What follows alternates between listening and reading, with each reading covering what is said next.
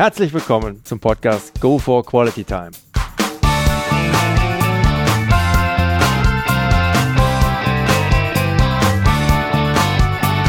Hier werden wöchentlich spannende Persönlichkeiten interviewt, um mit deren Erlebnissen und Erfahrungen zu mehr Lebensqualität in ihrem Alltag beizutragen.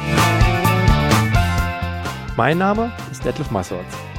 Ich fühle mich als Weltbürger an vielen Orten dieser Welt sehr wohl, habe riesigen Spaß am internationalen Networken und bin obendrein noch ein begeisterter Fußballer. Freue mich sehr, heute als Gast Mike Pfingsten begrüßen zu dürfen mit dem Titel der Folge 21 Wissen bedeutet Macht und Anwesenheit bedeutet Leistung. Das war gestern. Hallo Mike.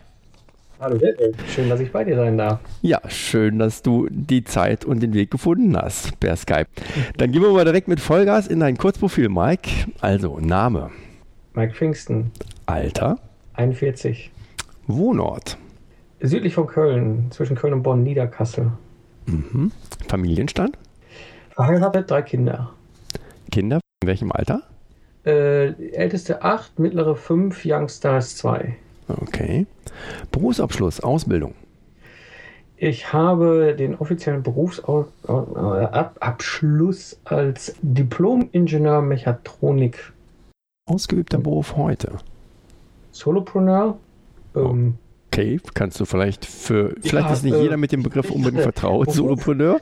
Äh, genau, äh, also ich, äh, ich bin seit über zehn Jahren unternehmerisch tätig und habe da so verschiedene Arten der Unternehmer, des Unternehmerdaseins ausprobiert.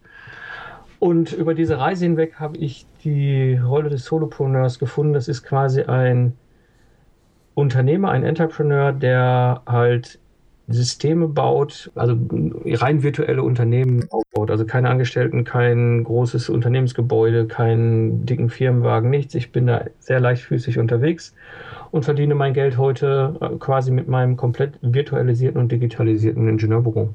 Mhm. Sehr interessant. Vorlieben, Hobbys. Aber Motorradfahren, Enduro, Enduro wandern, um ganz genau zu sein, Basketball. Ähm, ich habe fast, mich faszinieren historische Cabriolets, so vor allem Sport, sportliche Cabriolets. Ähm, und ich habe jetzt so langsam angefangen, dann, na, was heißt sammeln? Ich habe jetzt mal einen. Ähm, so, das ist jetzt mein nächstes großes Projekt, was in den nächsten Jahren dran ist, mal das, das Ding richtig schick herrüsten. Alrighty. Hast du ein Lebensmotto? Ein Lebensmotto? Mhm. Ach, ich habe einige. Ähm, also eins ist, ist ähm, lebe jetzt. Lebe jetzt und gleich. Mhm. Ja, genau. Also ist im Grunde dahinter steckt eigentlich so der Gedanke, ähm, wir wissen nicht, wie viel Zeit uns gegeben ist.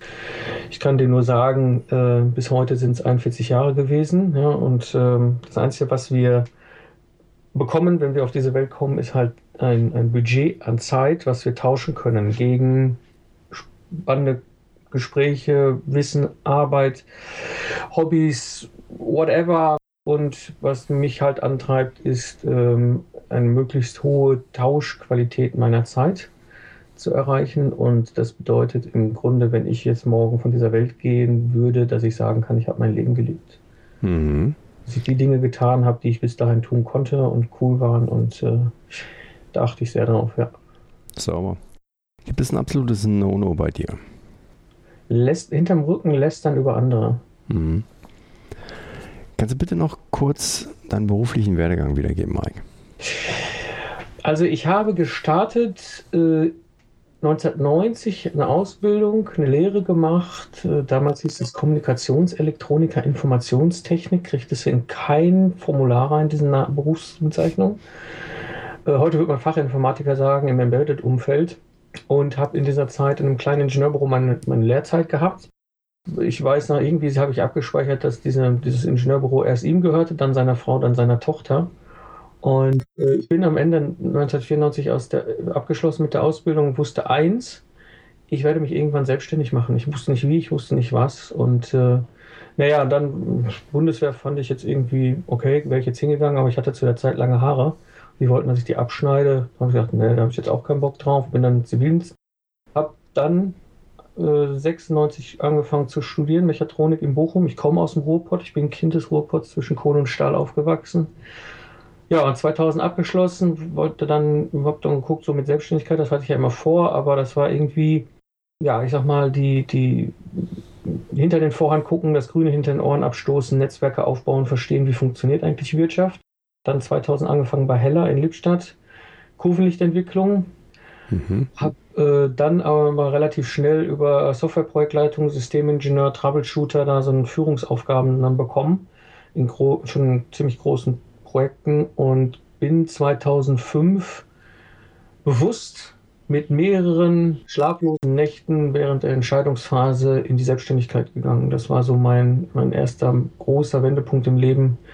Damals äh, wirklich, also ich habe zu der Zeit ca. 80.000 Euro brutto verdient als Angestellter. Das ist, war schon nicht schlecht und ja. dann eine Kündigung irgendwo reinzureichen und zu sagen, so, ich gehe jetzt meinen eigenen, eigenen Weg. Ähm, ich hatte mir das aber vorgenommen und bin dann los, bin auf die Reise, quasi wie so ein ja, Geselle auf die Walz, bin ich als freiberuflicher Ingenieur, als Troubleshooter unterwegs gewesen, habe viele große Projekte in der Automobilentwicklung gerettet. Ähm, das war mein Job, habe nebenbei unternehmerisch experimentiert mit anderen Gesellschaftern, mit einem wir hatten zwischenzeitlich ein GmbH und KKG mit 15 Mitarbeitern, sind durch die Wirtschaftskrise durchgesurft, irgendwie mit Blessuren hinten rausgekommen. Ähm, ja, habe dann, also ich habe heute insgesamt sechs Unternehmen gegründet, äh, einen verkauft, eine wird zugemacht, eine durch die Insolvenz gebracht und bin heute als Solopreneur im Grunde unterwegs mit meinem Ingenieur Kram. Mhm, mh. Das ist so mein, mein beruflicher Werdegang. Na, la Bonheur. Also nochmal Resümee. Durch Insolvenz gegangen, kennst du wohl das Angestellten wie auch das Selbstständigkeit-Dasein. Ähm, hast mehrere Firmen gegründet, dich mit Gesellschaftern, Banken rumgeschlagen, deine Anteile verkauft, dann wieder alleine von vorne angefangen. Ja. Da ging es rund, sprach der Wellensittich und flog in den Propeller. Mhm. Und heute hast du den Freiheitsgrad entscheiden zu können, von wo du arbeitest und wann. Auf deiner Internetseite, Mike, sagst du, dass du deine Berufung darin gefunden hast, dass du es liebst, Menschen zu inspirieren und ihnen deine Erfahrungen weiterzugeben. So wie ich dich bisher erlebt habe, kann ich nur sagen, dass du das auf eine sehr erfrischende und angenehme Art und Weise machst, durch Danke. die die Leute sich wohl, vertraut und einfach nur gut aufgehoben fühlen in deiner Nähe. Egal, ob als absoluter Spezialist, als Systemingenieur, als Mentor bei der Projektumsetzung oder auch als Podcaster. Du weißt, worüber du redest und vermittelst das 100% authentisch und mit einer gesunden Wertevorstellung ausgestattet. Klasse. Dankeschön. Nicht dafür. Ist, ich werde jetzt gerade rot. Das macht ja nichts, meine Güte. Das, das kannst du gleich wieder durchs Mikro rausfiltern. so, jetzt lass uns doch mal nochmal zu deinen beruflichen Anfängen zurückgehen. Ja. Das interessiert mich was besonders. Du hattest dir damals nach deinem Studium der Mechatronik vorgenommen, fünf Jahre als Angestellter zu arbeiten, um dir die Hörner abzustoßen. Ja. Und danach wolltest du dein eigenes Ding starten. Und das hast du ja wohl auch ziemlich genau auf den Tag so durchgezogen. Ja fühlt sich erstmal für mich nach einer recht konkreten Karriereplanung an. Du scheinst ja schon sehr früh herausgefunden zu haben, dass das Angestellten-Dasein nicht deines ist. Wie und wann bist du zu diesem Schluss gekommen, beziehungsweise was war dein Beweggrund, dein Antrieb für den Gang in die Selbstständigkeit? Also, ähm, da müssen wir eigentlich ganz weit zurückgehen in meine Jugendzeit. Ich habe, wie gesagt, Kind des Ruhrpots, ich bin, es bin zwischen, zwischen Kohle und Stahl, dem Hammerschlag, groß geworden. Und wenn du in dieser Umgebung groß wirst, ist industrielle Arbeit bzw. Angestellten-Dasein das, was eigentlich außer Diskussion steht. Das ist der Weg, den alle gehen. Ja, dieses, du gehst morgens rein, Stempelkarte, abends wieder raus. Ähm, Jetzt kommt allerdings ein Teil meiner Familie selbst schon aus dem selbstständigen Handwerks- und Handelsumfeld. Äh, wir haben irgendwie im 19. Äh, Jahrhundert Brauereibesitzer dabei. Äh, mein Großvater war selbstständiger Elektromeister mit einem eigenen Werkstatt, spezialisiert auf Ex-Schutzumgebungen und so weiter. Also es gibt einen Teil meiner Familie, die unternehmerisch tätig war, auf, obwohl meine Eltern selber klassisch Angestellte waren.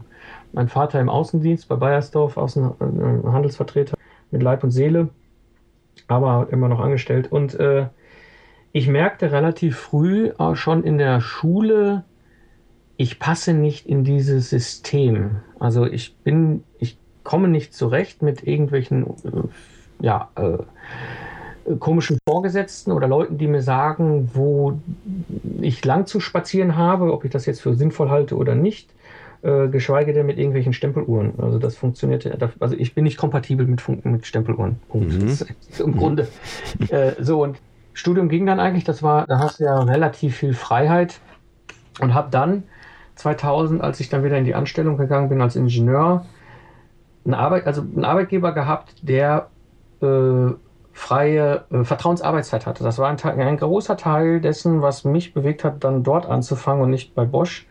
Äh, Heller hat mir halt frei, äh, das äh, versprochen und äh, das fand ich auch ganz cool. Und zu der Zeit, das ist ja, wenn du da in diesem, in diesem äh, Bereich, wo Licht und Lichtelektronik entwickelt wird für ein Auto, hast du natürlich im Sommer ein Problem, wenn du Testfahrten machst mit der Software. Ähm, das kannst du natürlich nur machen, wenn sie dunkel ist. Also sind wir dann in den Sommermonaten manchmal abends um elf in die ganzen Testwagen reingeklettert und sind dann da durch, durch Ostwestfalen gestochert und haben unsere Algorithmen entwickelt, sodass du irgendwann nachts um zwei den Testwagen wieder aufs Gelände gestellt hast, bis nach Hause gestiefelt hast, dich ins Bett gelegt. Was natürlich bedeutet, dass ich am nächsten Morgen jetzt nicht um 8 Uhr an meinem Arbeitsplatz gesessen habe, sondern irgendwie um 10, halb elf oder so. Und schon in den ersten Monaten meiner Anstellung kriegte ich plötzlich eine Ansage von meinen Vorgesetzten, ja, es gibt Vertrauensarbeitszeit, aber es gibt auch Anwesenheitszeit. Ja, man musste von 9 bis 3, 15 Uhr am Arbeitsplatz sein. Und das ist das erste Mal so der Moment gewesen, wo ich quasi schon fast die Kündigung ad hoc aus der Tasche gezogen habe, weil ich gesagt habe, ich sehe das nicht ein, dass ich nachts hier einen Testwagen bewege. Es macht mir Spaß. Ich habe den Job damals sehr gerne gemacht. Aber dann darf ich mir am nächsten Morgen einen Rüffel abholen, dass ich nicht um 9 Uhr wieder an meinem Schreibtisch sitze. Und ähm, da wurde mir das wieder bewusst, so richtig bewusst, ähm, dass ich immer vorhatte, in die Selbstständigkeit zu gehen. Im Grunde, was mich treibt, ist die, das Thema Freiheit, mhm. mein eigen, eigenverantwortlich, mein eigener Herr zu sein, Dinge zu tun, wo ich, ähm, die ich für richtig halte. Mhm. Und ähm, was aber nicht heißt, dass ich meinen Job nicht geliebt habe. Ich bin heute noch liebend gerne Systemingenieur, nur in einer völlig anderen Rolle. Ich bin primär als Mentor unterwegs und wir haben eine Dienstleistung rund um Lastenhefte, die wir machen, aber äh, unabhängig von Zeit und Ort. Ich sitze weder beim Kunden noch habe ich großartig persönlichen äh, Kundentermine, wo ich irgendwo hinfahren muss. Das läuft heute alles übers Web. Und so habe ich eben die Möglichkeit, die Freiheit, einfach mich hier, was weiß ich, heute ist jetzt vielleicht nicht so das schönste Wetter, aber im Sommer zum Beispiel mit einer Tasse, äh, Tasse Kaffee in den Garten zu setzen, den Kindern beim Spielen zuzusehen und meiner Frau mich zu unterhalten. Wenn ich Bock hat, einfach mal eine ganze Stunde gleich.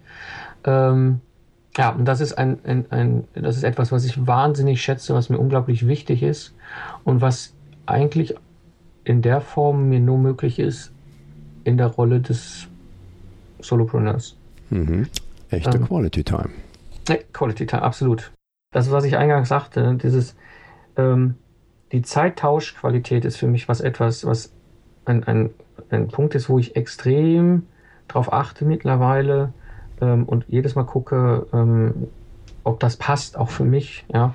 Ähm, und dementsprechend ist das in Verbindung natürlich mit meiner Neugier, also positive Neugier, Neues auszuprobieren, neue Dinge auszuprobieren, davon zu berichten, Menschen zu inspirieren und halt Systeme zu bauen und heute eben nicht mehr irgendwelche Kurvenlichtsysteme in irgendein Auto, sondern eben halt ja, ein Business-System ins Internet, ähm, was dazu führt, dass ich die Dinge tun kann, die mir Spaß machen und gleichzeitig aber auch die Freiheit habe zu tun und zu lassen, wozu ich lustig bin.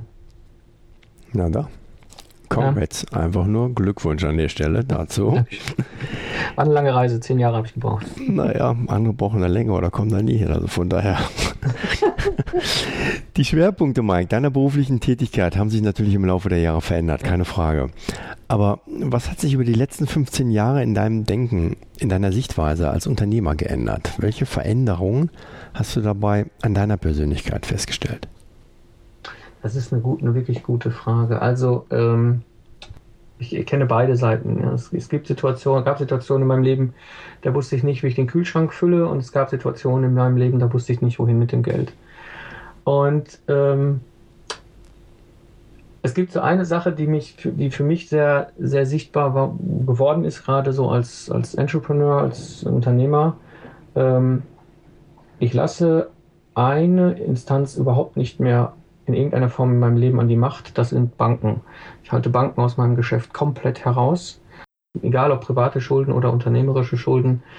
Ähm, da ist immer eine Person, die das nicht versteht, was du tust, die in deinem, immer mit einem Griff dein Steuerrad in der Hand hält und im Zweifel äh, dir genau dann den Regenschirm wegzieht, wenn es anfängt zu regnen, weil sie Angst kriegen, dass ihr Geld nicht mehr zurückkommt. Und ich kann das aus Sicht der Banker verstehen. Ja?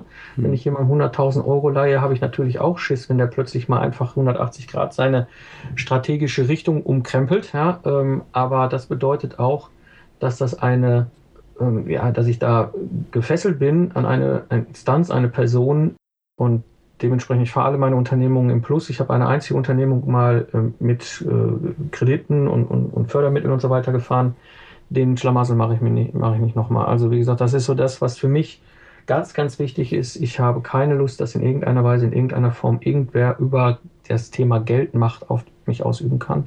Ich habe damals, also ich habe mich ja schon lange mit Selbstständigkeit und Unternehmertum beschäftigt und es gibt ja die einschlägigen äh, Schulungen, was haben wir nicht alles an den Hochschulen für Vorlesungen gehabt und Gründerseminare und ich weiß nicht, was die IHK das noch anbietet und wer noch sonst alles. Ne? Und die erzählen dir aber immer, hol den Kredit bei der Bank, stell Mitarbeiter ein, hol dir den Firmenwagen und so weiter und so weiter.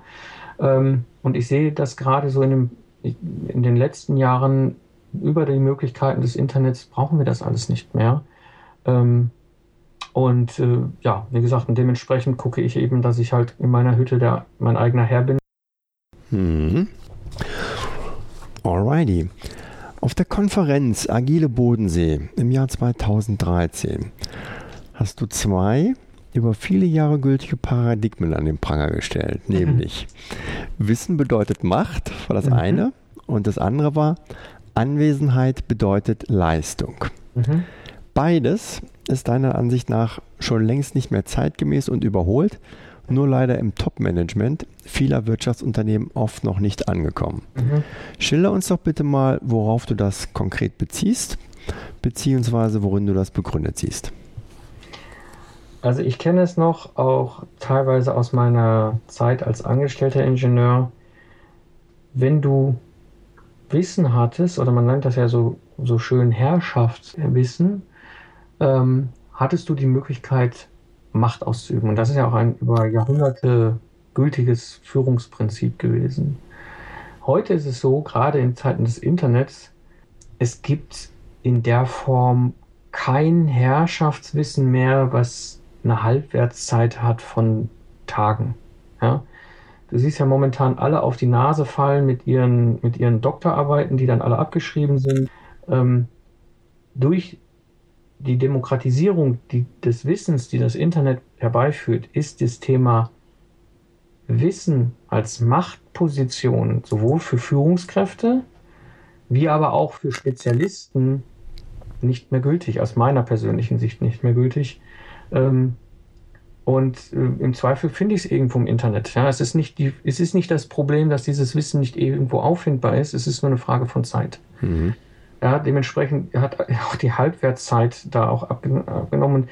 Plötzlich werden Menschen, die sonst eben darüber, über dieses Prinzip geführt werden, ähm, haben Schwierigkeiten, vernünftige Führung oder wirklich wertschätzendes Leadership zu leben, weil sie halt über diese Machtoption, ja, sie wussten immer ein klein bisschen mehr als ihre untergebenen Mitarbeiter. Und heute im Zweifel über den Flugfunk und über das Internet weiß der Mitarbeiter meistens schon viel früher Bescheid, dass da irgendwas Arges im Busch ist, als der Vorgesetzte weiß. Ähm, das heißt, dieses Prinzip der Führung funktioniert aus meiner Sicht schon länger nicht mehr, wird aber noch angewendet. Ähm, das ist der eine Teil. Und das zweite ist, ähm, du hast halt anwesend zu sein. Und ähm, das mag bei einem Bandarbeiter oder in der Fertigung oder in der Montage oder sonst wo durchaus auch sinnvoll sein, wenn du Schichtdienst hast, wo klar ist, der eine Kollege arbeitet bis 15 Uhr und der nächste Kollege, der arbeitet bis 20 Uhr und dann übernimmt der nächste Kollege, der arbeitet dann, was weiß ich, bis 1 oder so. Ja.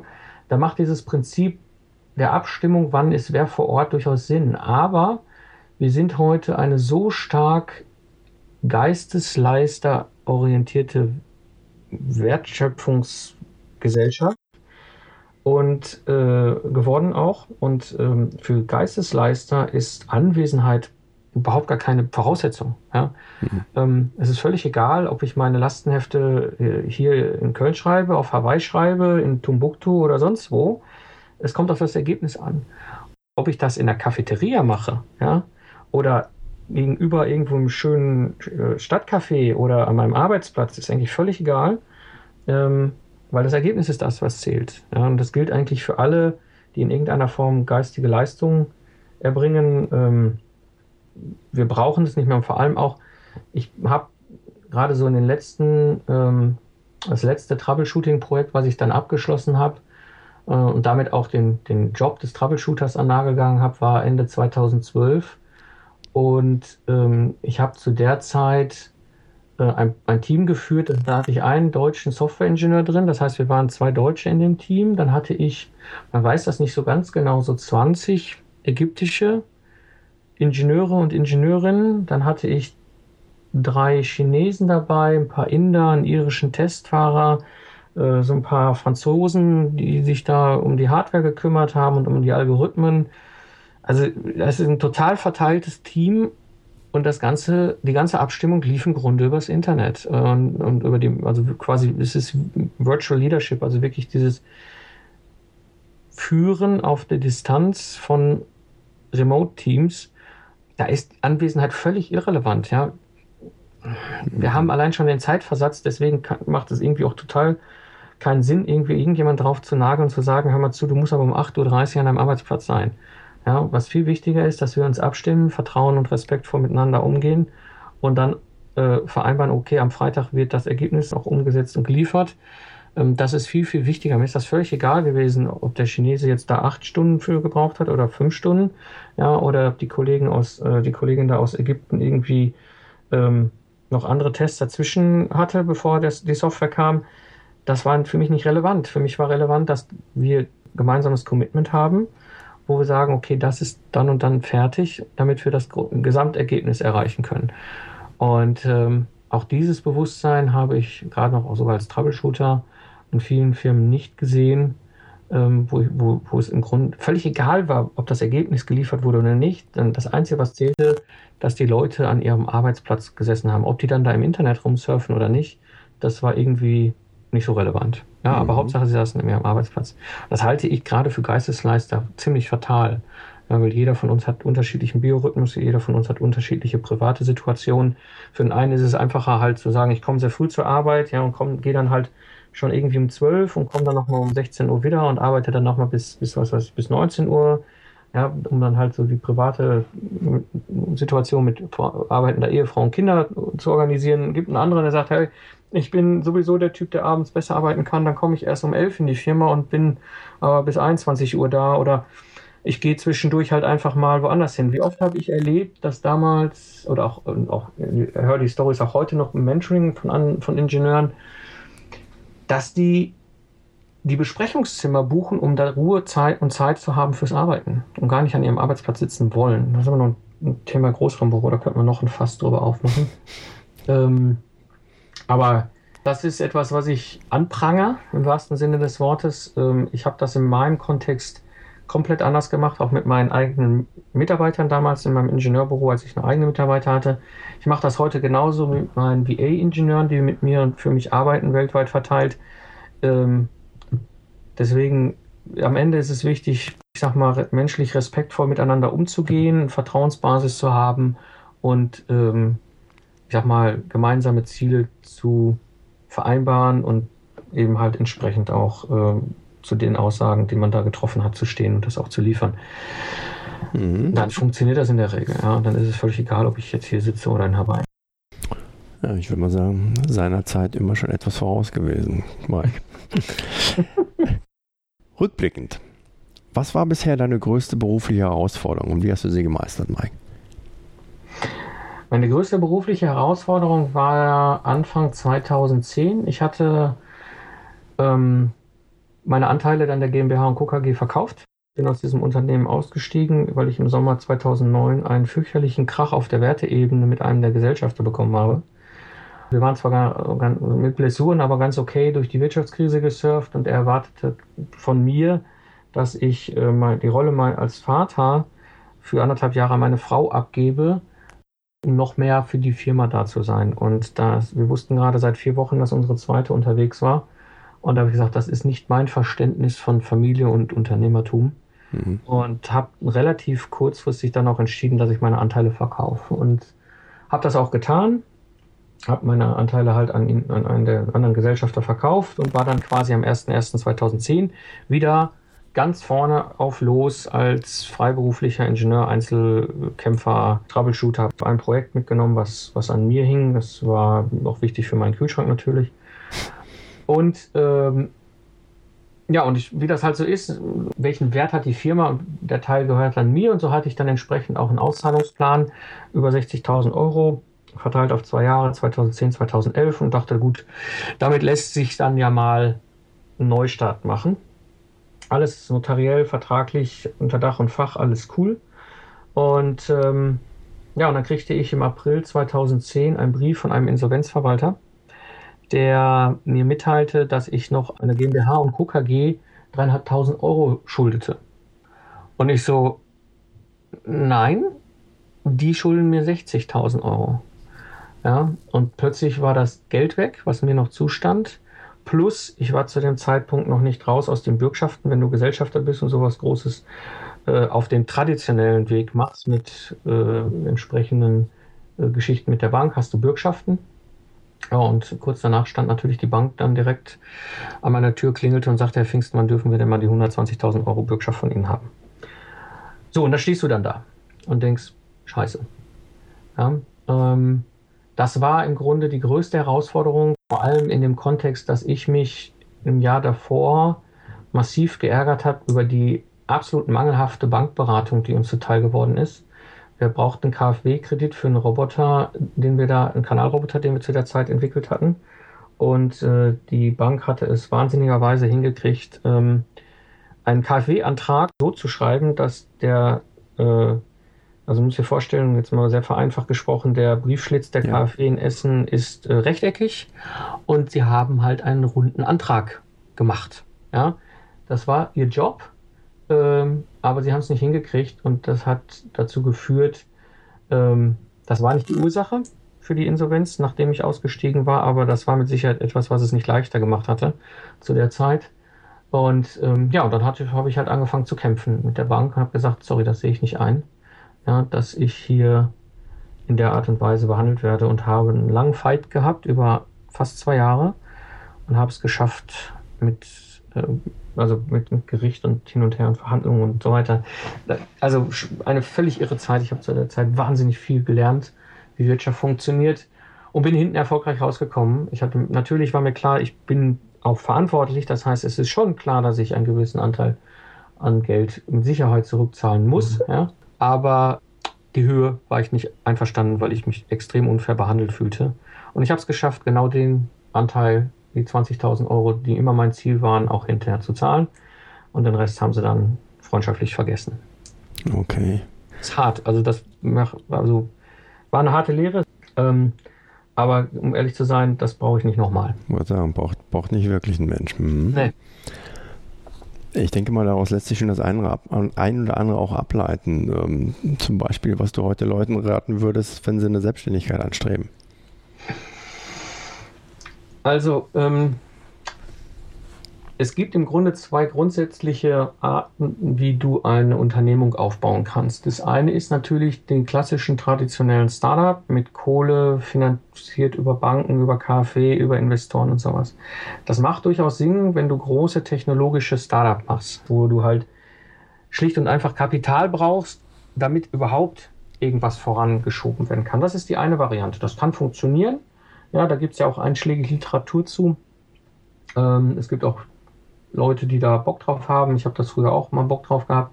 Das ist ein völlig legitimer Weg. Aber es gibt halt noch andere Wege und über die wird nicht so häufig gesprochen. Und der ein, eine der anderen Wege ist eben sogenannte Bootstrapping und Lean Startup. Das heißt, im Grunde, du finanzierst deine gesamte Unternehmung, alles, was du dir aufbaust, aus dem Cashflow.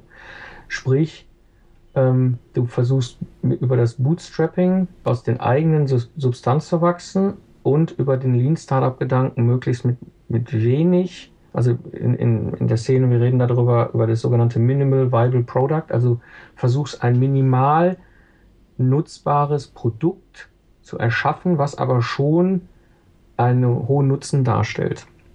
Und über diese Art und Weise kannst du auch mittlerweile sehr erfolgreiche Unternehmungen aufbauen, wo hint, am Hinter nur eine einzige Person dahinter steckt, äh, die aber sehr, sehr erfolgreich und auch umsatzmäßig erfolgreich sind.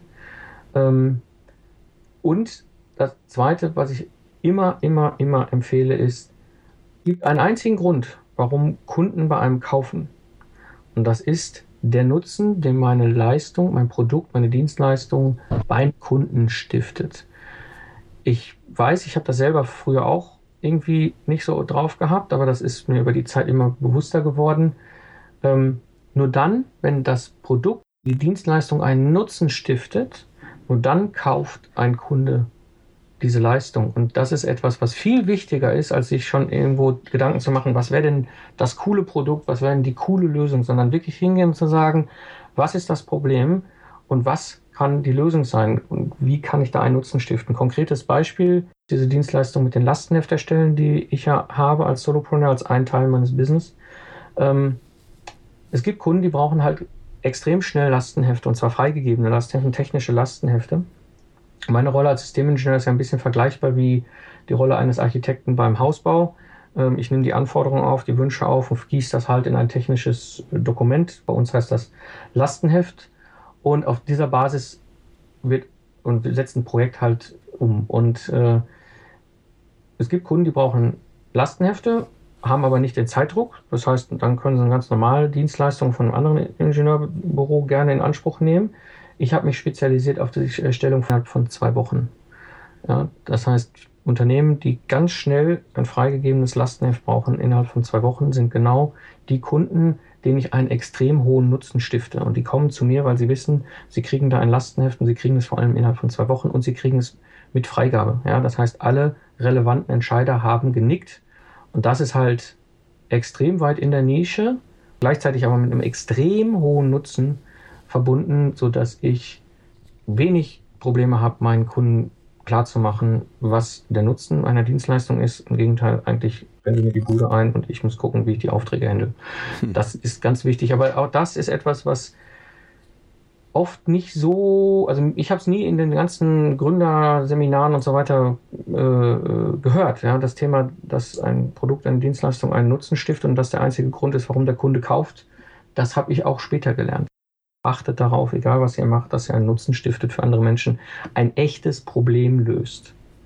Mike, ein sehr schöner Abschluss. Wirklich. Ähm, ja, ich kann mich einfach nur noch mal ganz herzlich bei dir dafür bedanken, dass du heute mit mir deine Zeit eingetauscht hast für dieses Interview. Sehr gerne, Detlef. Es war mir eine Freude und eine Ehre, dass ich da sein durfte. Mir aber genau so etwas von, mit einer Reihe interessante Ansichten und Einblicke, die du uns gegeben hast.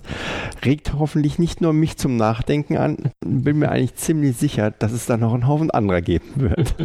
Das würde mich freuen, ja. Ja, liebe Zuhörer, wenn Sie mehr über Mike Pfingsten und seine Aktivitäten erfahren wollen, wie er mit seinem außergewöhnlichen Spezialistenwissen auch bei Ihnen zu einem Mehrwert beitragen kann, dann werfen Sie doch mal einen Blick auf folgende Internetseite unter Mike pfingsten.de. Mike mit AI. Da erfahren Sie noch mehr über ihn, angefangen von der Erstellung von Lastenheften für hochkomplexe ingenieurwissenschaftliche Projekte, über deren Umsetzung bis hin zum Aufbau eines eigenen Podcasts. Den Link finden Sie aber auch wie gehabt in meinen Shownotes. Ja, in dem Sinne, sollte Ihnen der heutige Podcast gefallen haben, dann würde ich mich sehr freuen, wenn Sie ihn kurz in iTunes bewerten können. Ihre Bewertung hilft, meinen Podcast sichtbarer zu machen und mehr Leute werden so auf ihn aufmerksam. Ich würde mich sehr freuen, Sie auch nächste Woche wieder begrüßen zu dürfen. Bis dahin eine entspannte Quality Time.